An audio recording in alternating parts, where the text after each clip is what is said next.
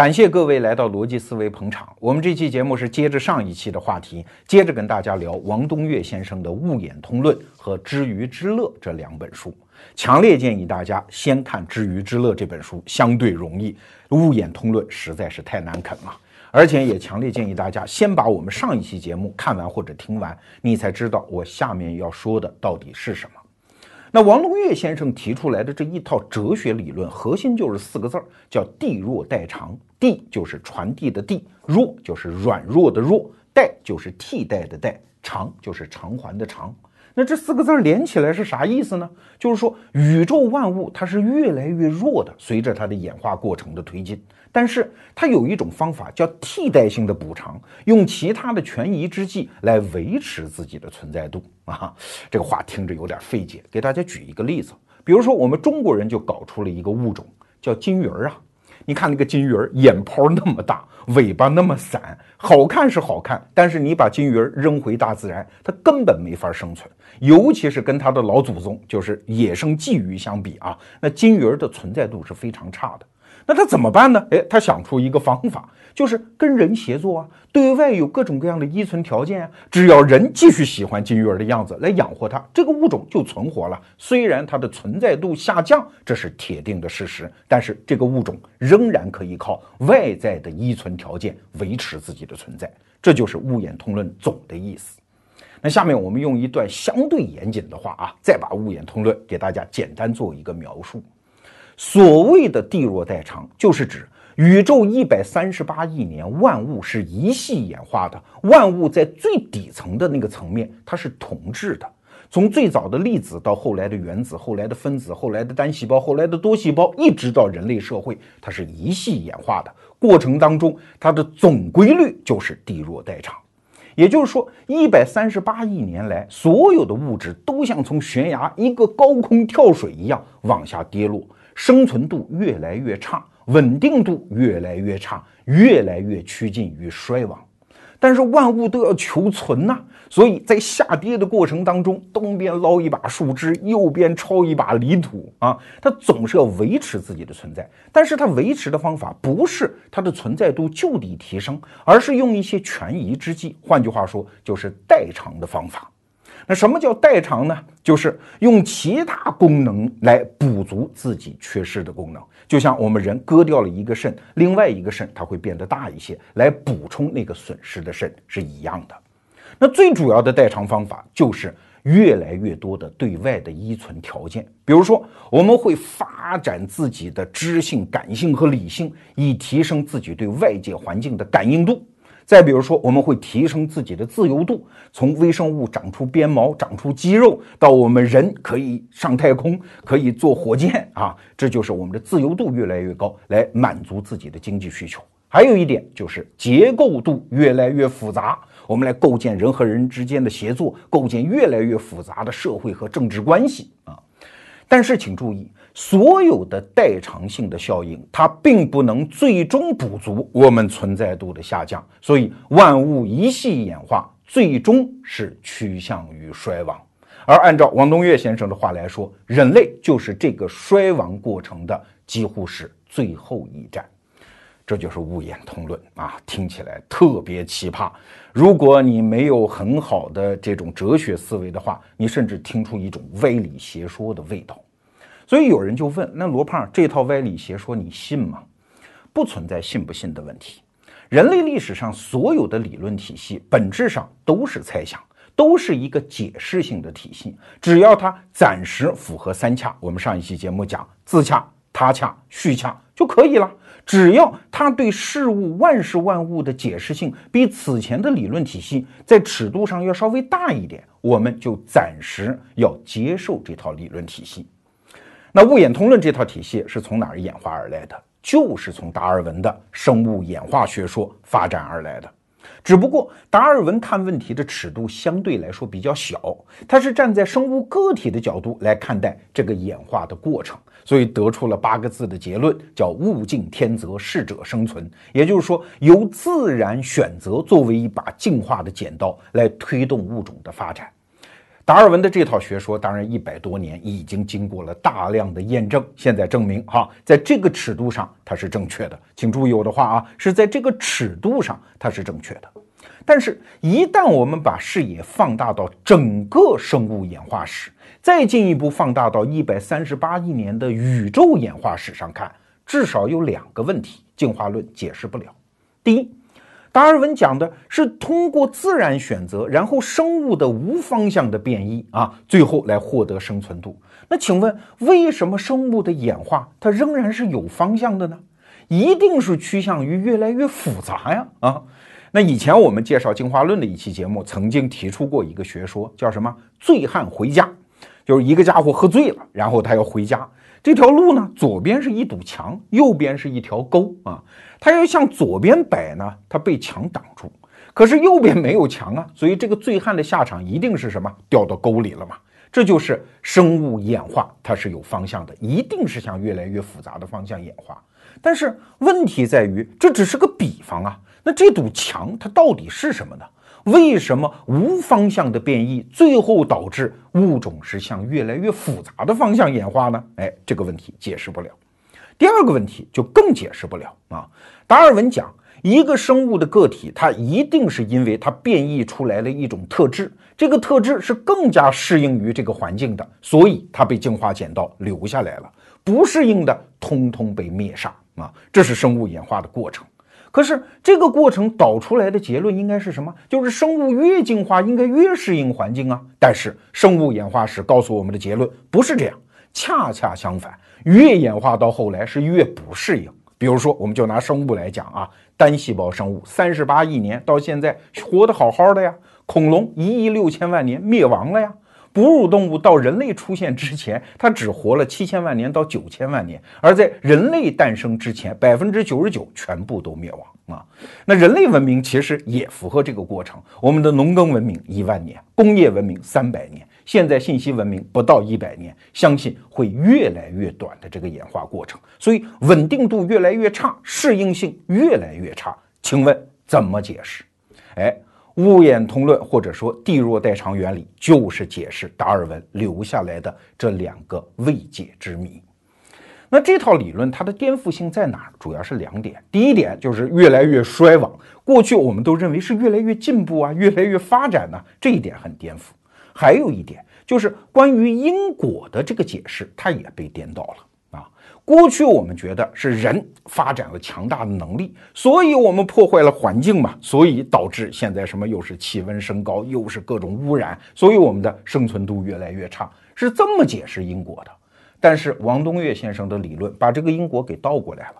是因为万物一系演化存在度越来越差，所以它不得不发展出各种各样的能力来挂住这个生存线啊，所以它是一个代偿性的补充。换句话说，科技发展，万物越来越具有各种各样的属性能力，是一种不得已的行为。哎，你看因果解释倒过来了。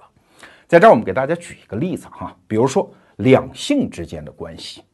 那最早的单细胞生物，它没有两性问题啊，它就是自己分裂繁殖。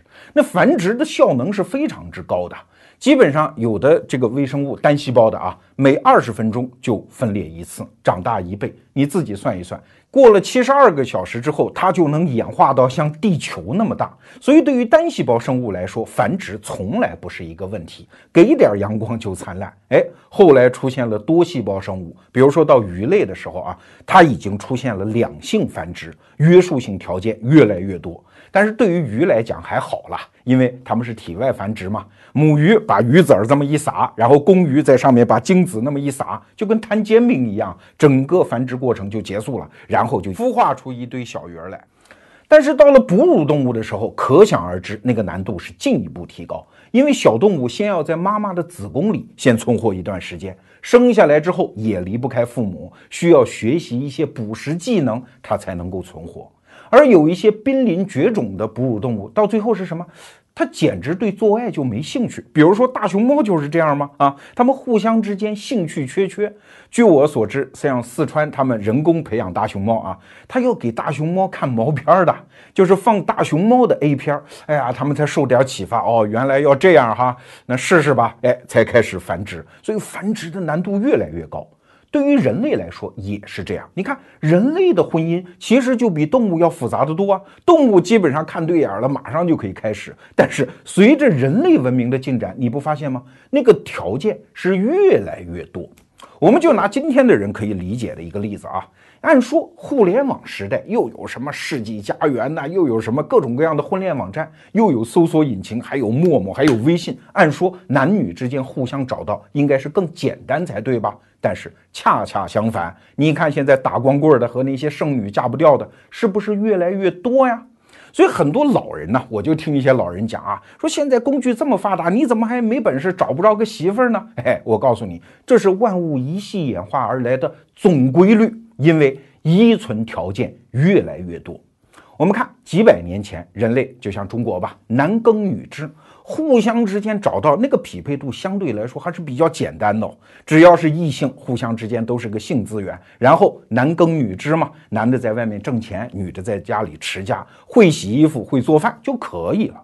可是现在呢，整个人类对外界的依存条件是越来越多啊。我们并不依存这个家里的婆娘给我们做饭，有送外卖的呀。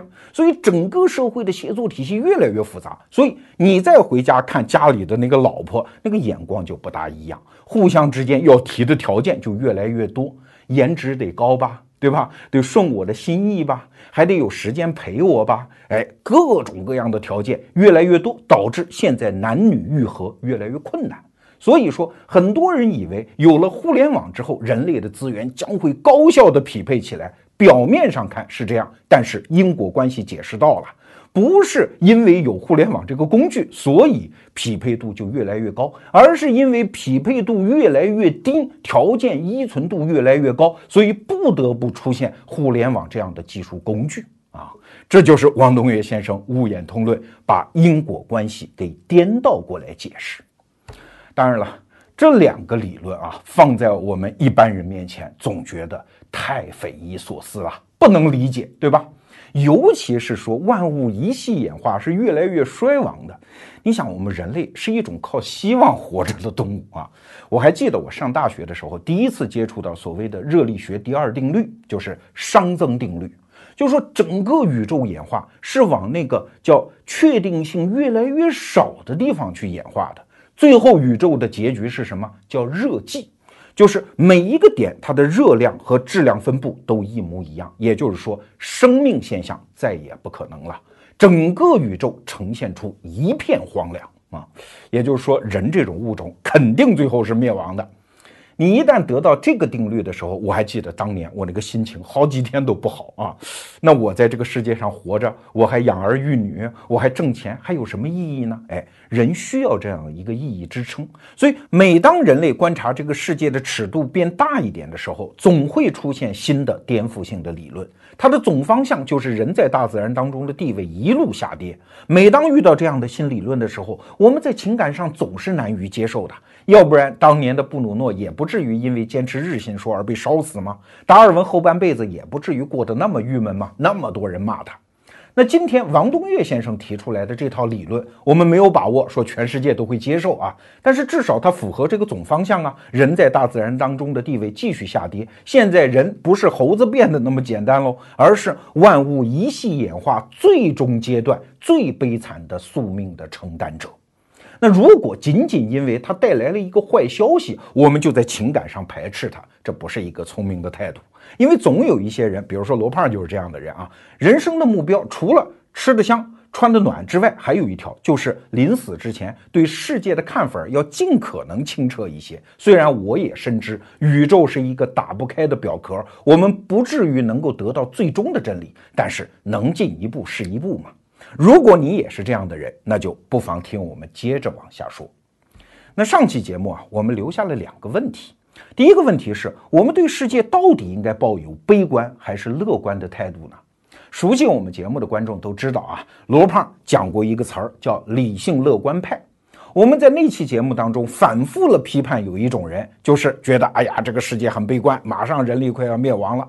至少近现代化以来，所有的悲观判断全部都破产了。人类事实上是越来越好，财富越来越多，社会治安越来越好，我们的技术越来越进步啊！所以在那期节目里，我讲了一个观点，就是眼下虽然有很多很多的问题，但是它的解决方法一定不是退回到原来，而是要接着往前走。推动技术发展，推动经济发展，用未来获得的新手段来解决眼下的问题。哎，那跟今天讲的这套物演通论、地弱代偿的原理说，那不正好讲反了吗？哎，这个需要一个解释。请注意，理性乐观派里面讲的所有观点，就是人类通过分工协作获得更多的技术、更多的经济繁荣。这个事实在物演通论这套体系里面是完全可以包容它的，只不过一旦我们跳到一个更高的维度再来看这个发展过程，你可能就会得出一个悲观的判断。哎，所以悲观和乐观它其实是两个维度的不同导致的。那怎么理解这个维度？给大家举两个例子啊。第一个例子是恐龙，恐龙在地球上活了一亿六千万年。如果在这期间你去观察恐龙，请问你是悲观判断还是乐观判断呢？当然是乐观判断吗？恐龙的发展那是不可阻挡的，那是凯歌行进一样的打着红旗往前走，最后成为地球霸主，那又怎样？最后恐龙是突然灭绝，大概在几百万年的时间里突然就完蛋了。为啥？现在有很多猜想，什么小行星撞地球啊，什么食物中毒啊。我告诉你，也许最后没有单一原因呢。可能是一个复合性的原因，因为恐龙的能力太强嘛，对外的依存度太高嘛，所以环境发生任何一件抖动，就像我们中国人经常说的，叫屋漏偏逢连阴雨，福无双至，祸不单行。最后可能是一个复合的原因，导致这个脆弱的系统一下子崩溃掉。而跟恐龙同时代的，像蟑螂啊，看起来很弱小，但是存在度高得很，到今天不是活得好好的吗？所以你看，恐龙到底是乐观还是悲观？它是两个维度的判断。我们再给大家举一个例子啊，比如说一个吸毒的人，一个瘾君子。对他来讲，今天的好消息是什么？就是找到钱，哎，买到今天的毒品，这是好消息啊。可是如果换一个维度呢，跳高一层，站在他整个生命历程来看，今天搞到这个毒品，你说是好消息还是个坏消息呢？所以，悲观和乐观在两个维度来看，它并不矛盾。好，我们接着回到今天的主题啊。我们对于人类的未来到底应该持有一种理性乐观派的判断，还是像王东岳先生一样持有一种悲观判断？看起来这是南辕北辙，两个不同的结论。但是你一旦意识到它是两个不同维度的理论的时候，你会发现它其实并不矛盾，甚至他们得出各自结论的那个总原因都一样哎。什么叫理性乐观派啊？它就是一种典型的经济学的判断。他的老鼻祖亚当·斯密就讲得好啊，人类因为分工和协作，所以经济会持续发展。对吧？只要人类不断的推动分工越来越细密，协作越来越丰富，我们的经济一定会越来越繁荣，科技越来越发达。我们当前面对的很多问题，靠将来发现的手段一定可以解决。这就是理性乐观派的观点。以前逻辑思维节目多次讲过，今天不赘述。但是同样这个事实，王东岳先生同样看到，也同样接受，只不过解释不一样。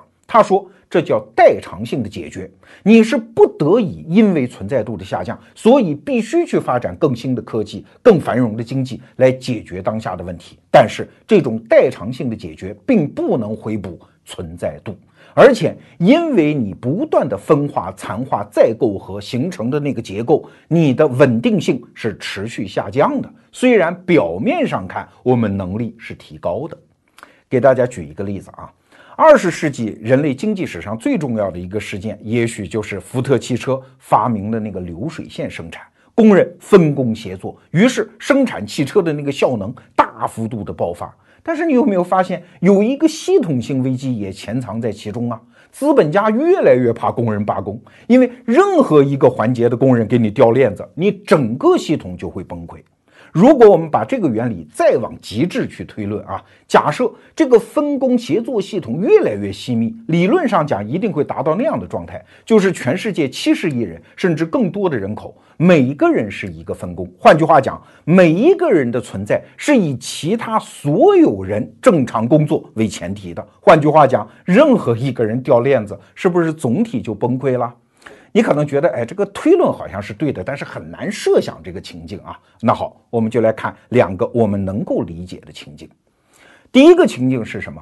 就是随着分工系统越来越发达，我们是用什么方式分工？就是模块化，对一个一个的系统进行封装，然后留出接口跟其他模块进行对接，是用这种方式分工的。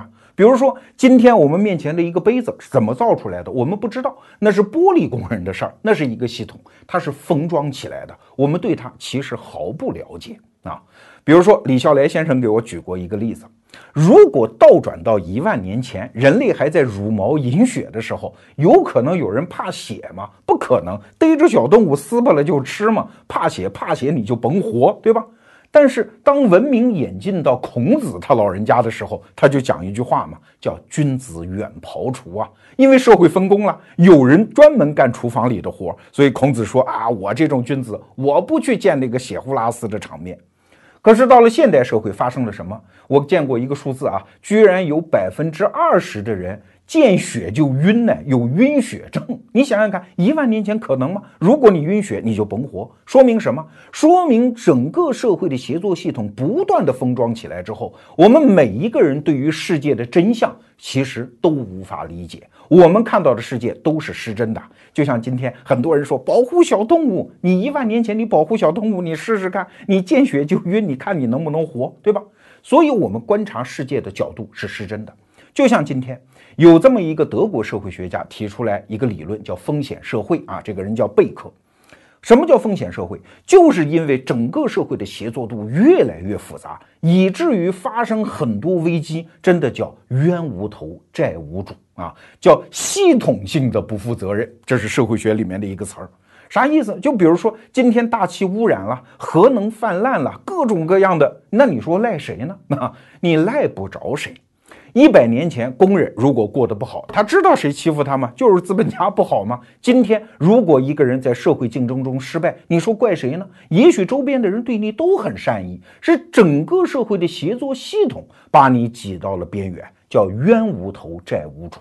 所以，今天社会上发生的很多危机性的事件，比如说劫机，比如说各种各样的恐怖活动。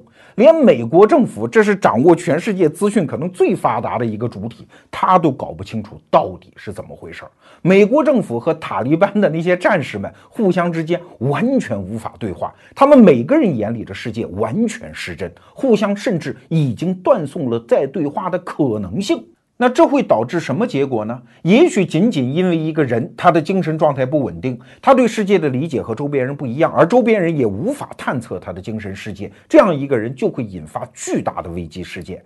比如说，二零一五年的三月份，欧洲就发生了一场空难，一个德国飞行员，他只是飞机上的副驾驶啊，他等着机长出去上厕所，然后把飞机驾驶室的门给反锁，然后带着这个飞机一头就撞到了山上。飞机上几百口子全部给他做了陪葬，那你说这个人为啥他在德国当飞行员？他不可能是因为经济上的原因饥寒交迫仇恨社会，对吧？后来发现他仅仅是因为抑郁症，他不想活，所以带着其他人陪葬。哎。整个现代社会就是这样一个协作系统哎，比如说我罗胖今天早上上飞机，我只能假设那个封装起来的系统就是航空公司已经把他们的飞行驾驶员的精神状态和健康状态全部已经了解，而且已经处理好了，所以我放心的买票上飞机嘛？这样的情况，别说我，连他的航空公司都没有办法避免。所以，现在所有人类防范危机的手段，对于这样的个体是毫无办法的。中国有一个科幻小说家叫刘慈欣，他写的那本名著叫《三体》，里面有一个特别天才的设想。就是外星人看着人类文明说：“这个文明它怎么可能有前途呢？因为人心隔肚皮嘛，而且他们又形成了一个庞大的协作系统。换句话讲，只要科技发展到一定程度，任何一个人都可以掌握一个毁灭整个文明的手段。比如说，人类如果已经掌握了一种技术，可以把粒子加速到光速啊，任何一个人在自己家的后院拿着这么一杆叫光速枪，发射一个石子儿打到月亮上，整个太阳系这部分就爆炸了，整个人类文明就毁灭了。这个例子以前节目我们也讲过。换句话讲，任何一个人的危机就是整个系统的危机，这就是王东岳先生讲的系统性的存在度下降。再举一个例子。现在很多基因生物的那个实验室里都在制备一种什么？就是大自然当中从来没有出现过的单细胞生物细菌，对吧？那当然绝大部分是无害的，但是万一呢？万一出现一个全人类对它都没有免疫力的单细胞的细菌？啊，因为它在大自然当中本来就不存在吗？我们的免疫系统从来没有进化出一种对抗它的能力吗？如果他们在洗烧瓶、洗试管的时候不小心把这一个细菌冲到下水道里，那很可能一夜之间全世界的人口全部都完蛋。所以，我们看到这个文明是繁花似锦，是烈火烹油，而它的危机一旦爆发，也许就在一个瞬间全部完蛋。所以，王东岳先生反复讲：我虽然预测到了这个趋势，但是我并不知道人类文明最终是怎么崩溃的。我只知道随时有可能崩溃，因为分化、残化、媾和的这个系统太不稳定了。听到这儿，不知道你心中作何感想啊？你还会觉得理性乐观派和物演通论地弱代偿这两套思维方式之间是矛盾的吗？我的观点正好相反啊！我觉得理性乐观派恰恰被物演通论所证明啊，它指引的人类文明的发展方向才是对的。为什么这么讲？我们来看理性乐观派持有的基本观点是什么呀？就是我们固然要承认人类当下面对一系列的系统性危机，什么环境污染，什么资源不够用，但是怎么办呢？难道我们遏制经济发展，我们脱光衣服回到原始森林吗？不可能。以前我们节目多次谈过这个问题啊，我们只能硬着头皮往前走啊，推动经济繁荣，推动经济发展。一方面搞出各种环保节能技术，一方面我们摆脱。对于石油、煤炭这一些能源的依赖，当然了，《物演通论》的作者王东岳先生会嘿嘿冷笑哈，说你搞出来的什么核能、什么太阳能，它潜伏着更大的危机，这叫饮鸩止渴，这叫吃毒品。那我想请问，又怎样啊？如果这明明是毒品，现在不喝，眼下就死；喝了之后，五分钟之后死，请问你喝还是不喝？只能喝吗？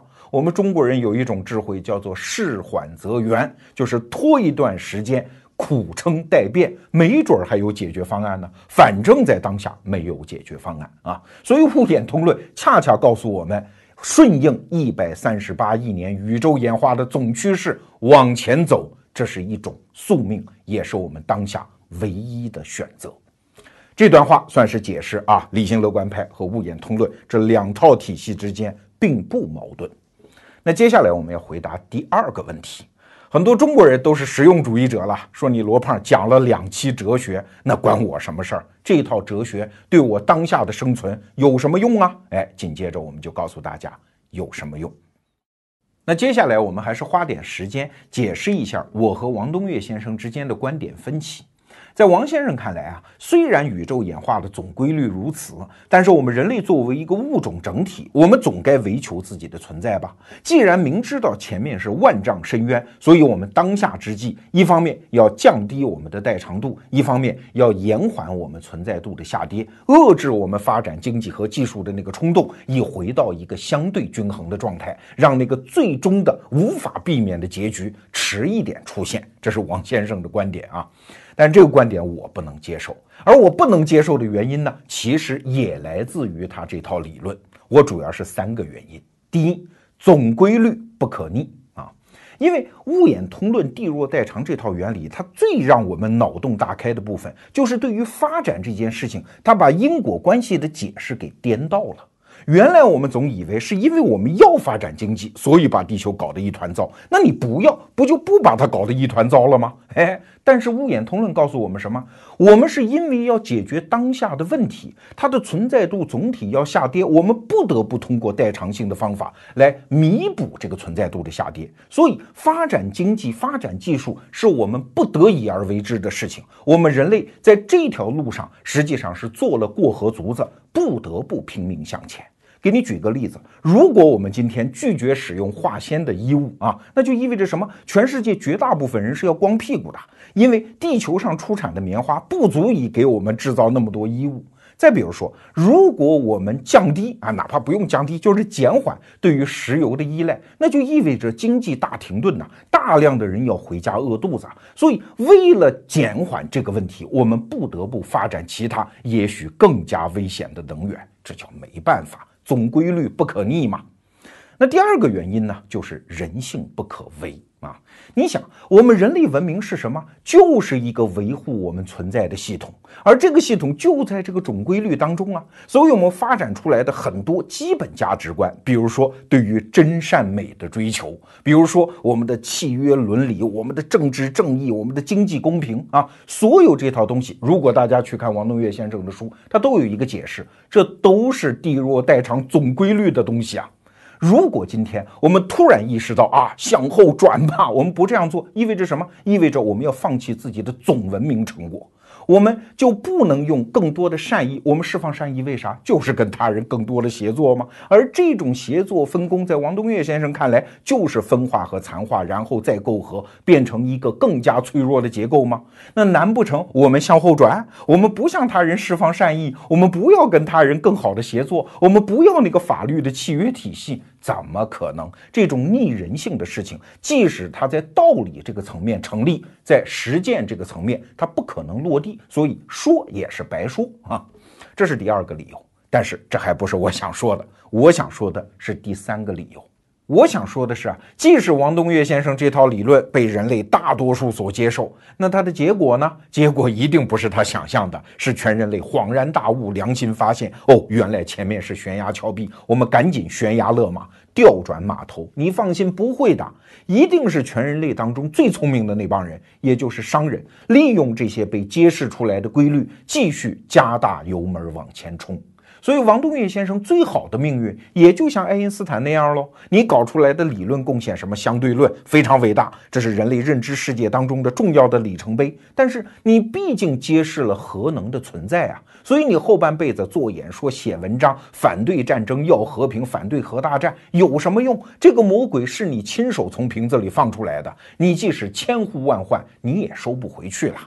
你看，商人他在干什么？他在做大量的冒险，而冒险的前提就是前途一片黑暗，搞不清楚整个的演化趋势是什么，所以才会有所谓的商业风险嘛。所以对商人来讲，哪怕是极其模糊的对于趋势的判断，也是极其重要的。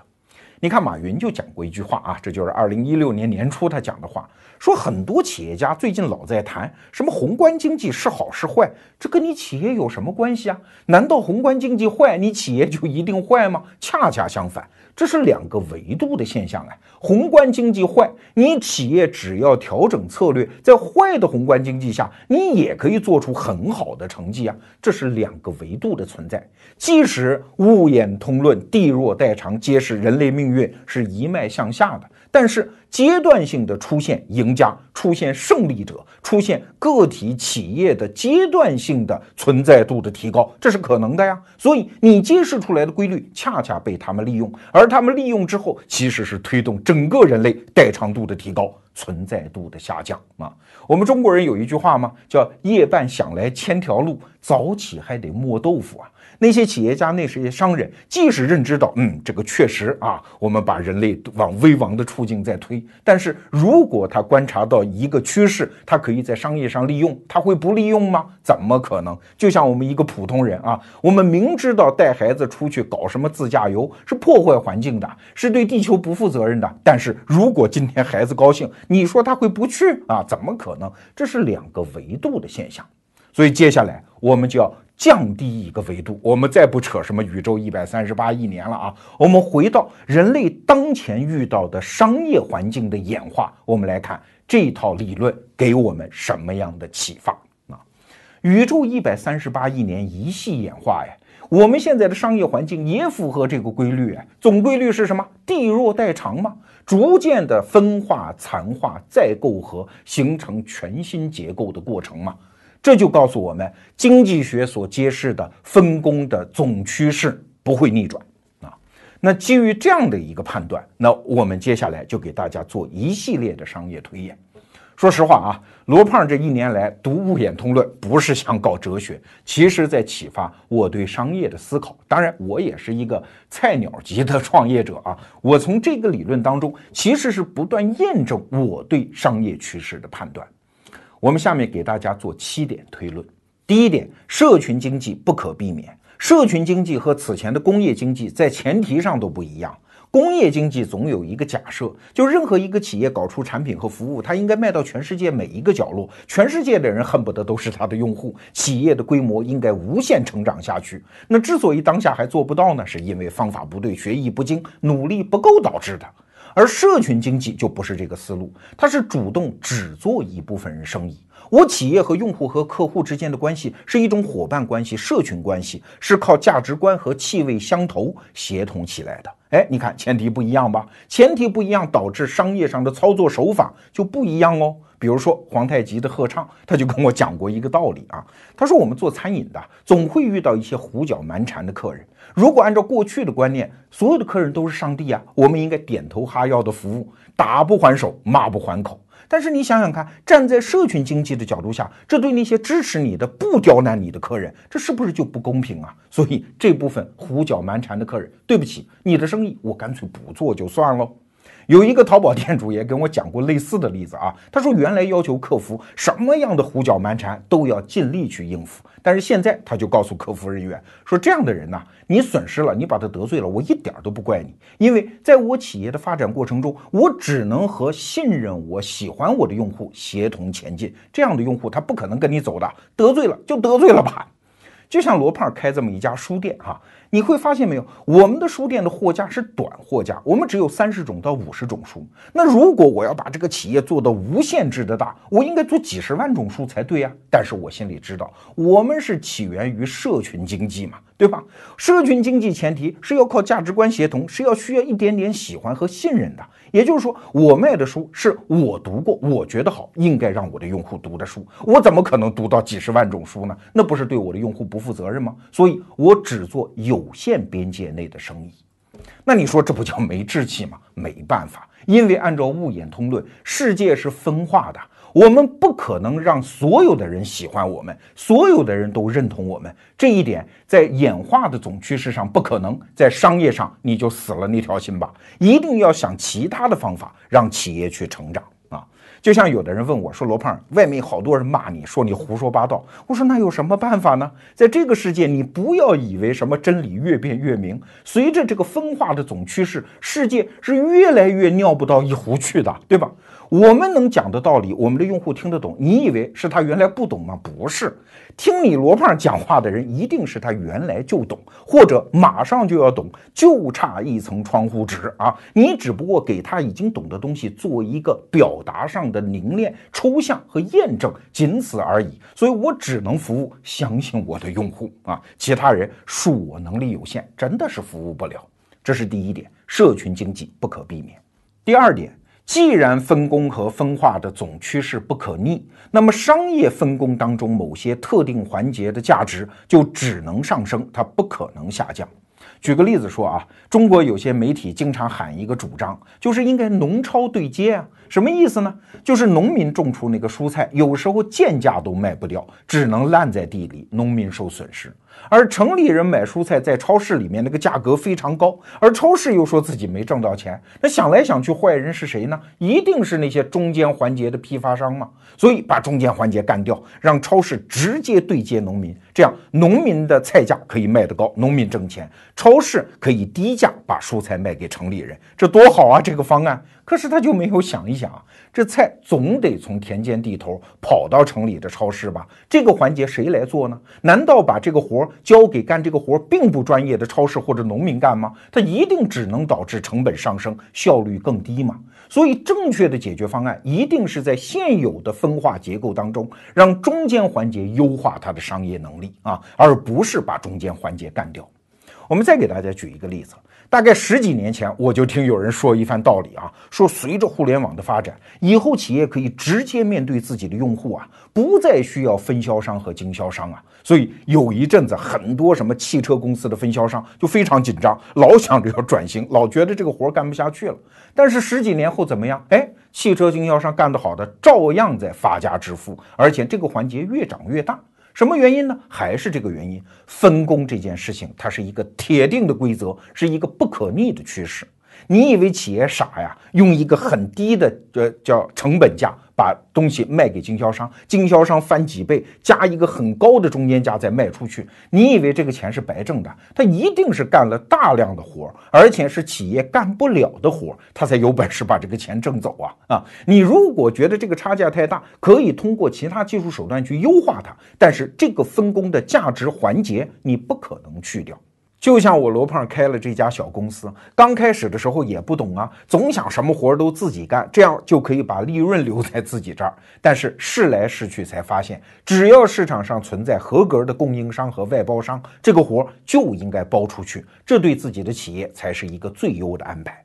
像我们现在很多创业公司，一旦融资成功之后，账上有的是钱啊。那请问怎么安排这笔资源呢？是继续维持自己核心能力的增长，还是做更多的事儿，获取更多的利润呢？哎，如果按照物演通论“地弱代偿”的原理，一个企业在分化的总趋势当中，你要力争成为越来越多的其他企业的依存条件，而你自己的存在也要获取更多的依存条件，你才能够成功。所以，只应该做一件事儿，把它做好做绝，叫一针顶破天，这才是未来企业的成长方向。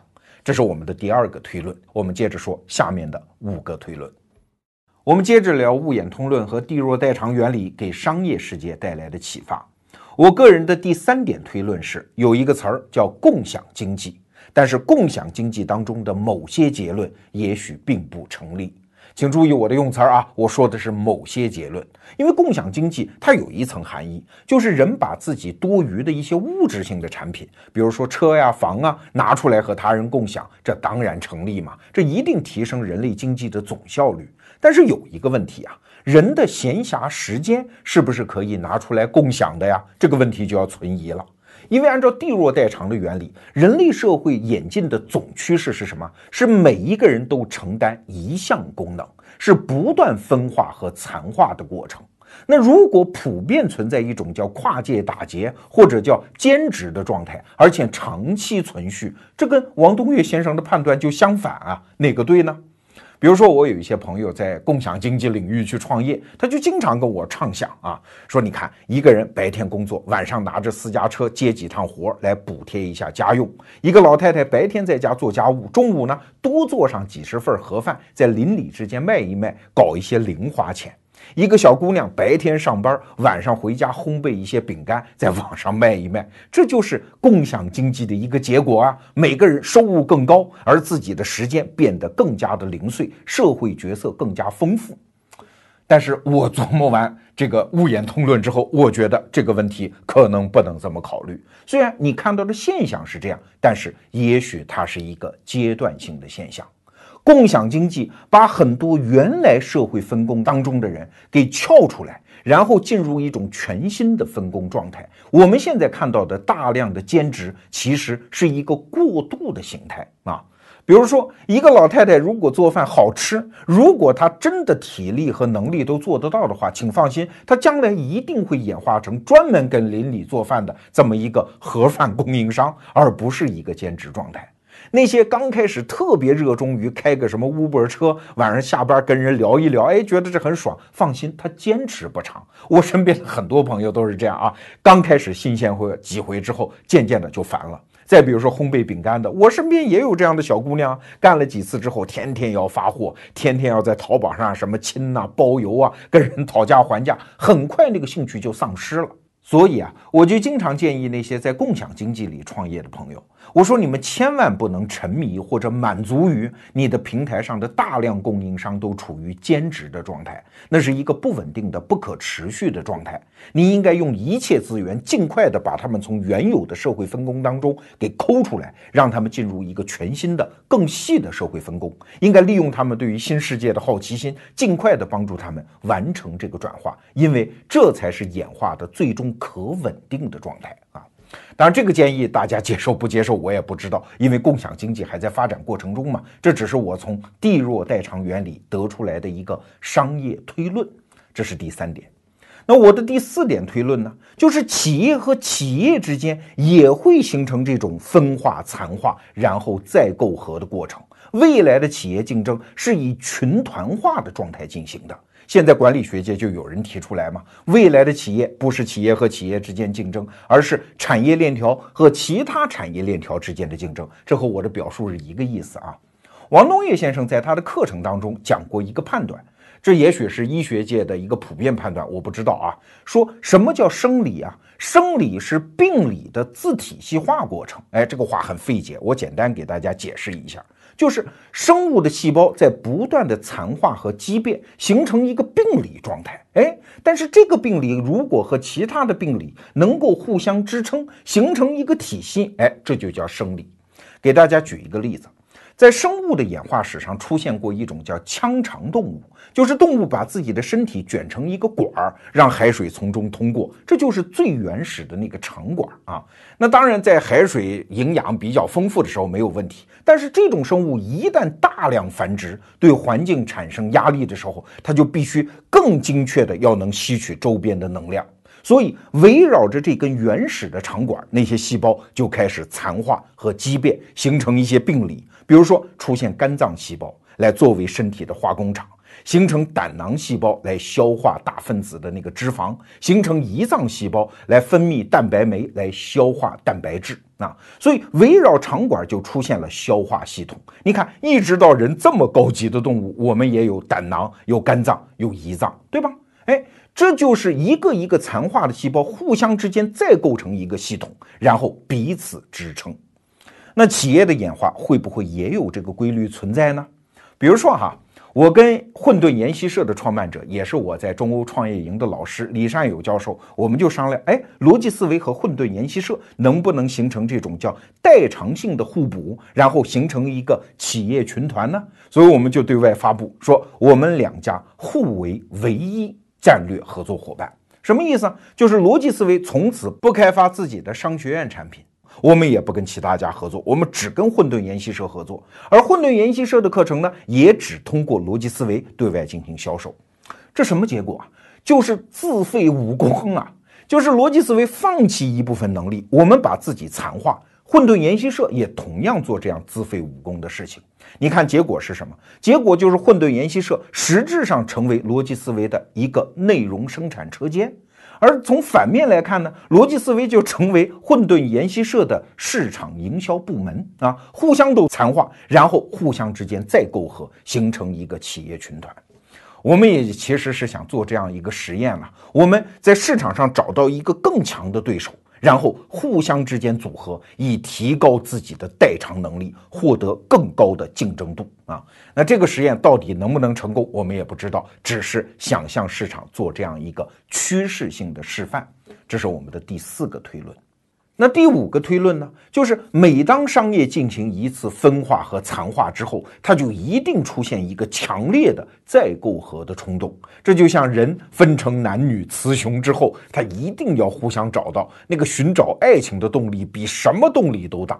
那谁能够把握分化之后再构合的这个冲动，就一定诞生新的产业类型。这就是商机呀。